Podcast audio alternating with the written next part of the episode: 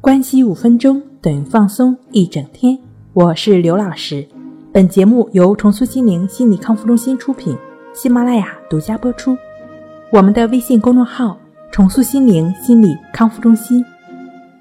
今天要分享的作品是：强迫的万一真的会发生吗？前几天呢，有一个强迫症患者老是问自己厕所把手到底干不干净，他觉得脏。但又知道这个担心是过头了，然后强迫洗手，自己感觉到很恶心，同时呢又为洗手感到焦虑，之后就一直跟我确认是不是那个把手真的很脏，要不要那样洗。尽管我说这是你症状的表现，他就是不信，就是觉得因为不能确认这个厕所的把手是否脏，所以才强迫的，所以。一再跟他强调这是他症状表现的时候呢，他是表示迟疑，或者是说非常怀疑的。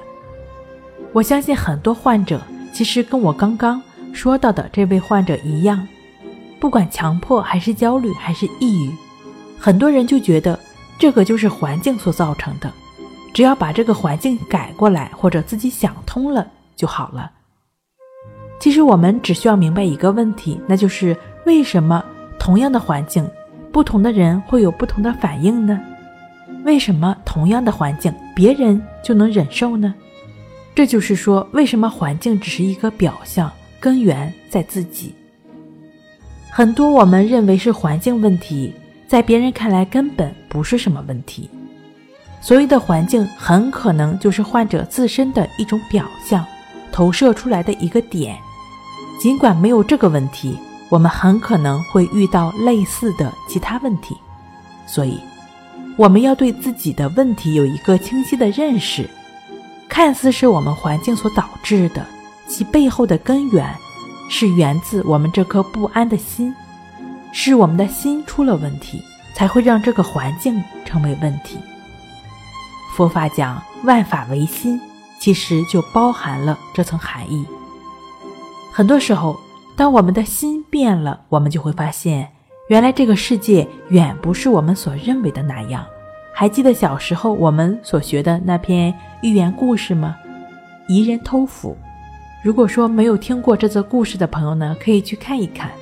这里呢，我们更多的是了解一下如何来改变这颗焦虑不安的心的问题。要对这颗心。对这颗焦虑不安的心进行一次开刀手术，就是需要不断的净化它，通过工具不断的让这颗焦虑不安的心回到当下。这个工具呢，就是关系法和抑制法。针对会有强迫症或者焦虑症或者恐惧症状的朋友来说，这两种方法是非常适合的自我调整的方式。正确持续的进行这两个方法。